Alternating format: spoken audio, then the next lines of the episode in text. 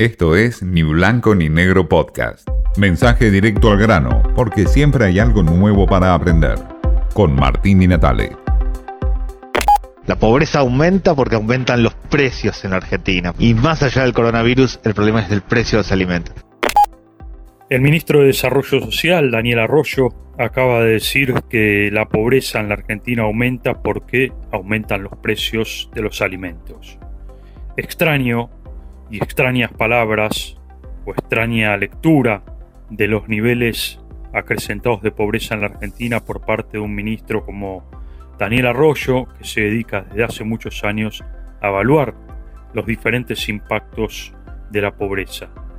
Peca en varios olvidos, o en más de un olvido, en aquello que Milan Kundera decía que la lucha del hombre contra el poder es la lucha de la memoria contra el olvido.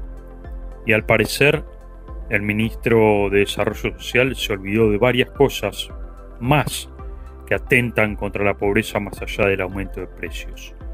El último informe del Observatorio de la Deuda Social de la UCA plantea que hay un 44,7% de pobres y un 13% de indigentes en la Argentina, pero más aún en este estudio se detalla de que el impacto que hubo en la pobreza en esta pandemia que llevamos casi o vamos a llevar seguramente dos años, está dada principalmente por problemas de laborales.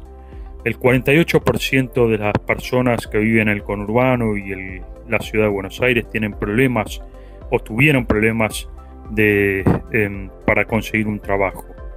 El 96% vieron disminuir sus ingresos y un 28% apenas pudo hacer uso de su ahorro. Si nos regimos solamente por el índice de precios de trasladados o el aumento de precios de los alimentos trasladados eh, o la inflación en términos de pobreza, tendríamos que estar hablando que países como Bolivia, que tienen apenas el 0,7% de inflación, o Brasil el 4,5% de inflación, Perú con el 2% de inflación, no deberían tener problemas de pobreza. En la Argentina hay un 42% de inflación y por cierto hay niveles de pobreza mucho más altos y muy elevados, pero no tan elevados por ejemplo como en Angola, donde la inflación es del 24%, en Zambia es del 22% la inflación, o en Etiopía es del 20%, pero por cierto los niveles de pobreza están mucho más altos que los de la Argentina.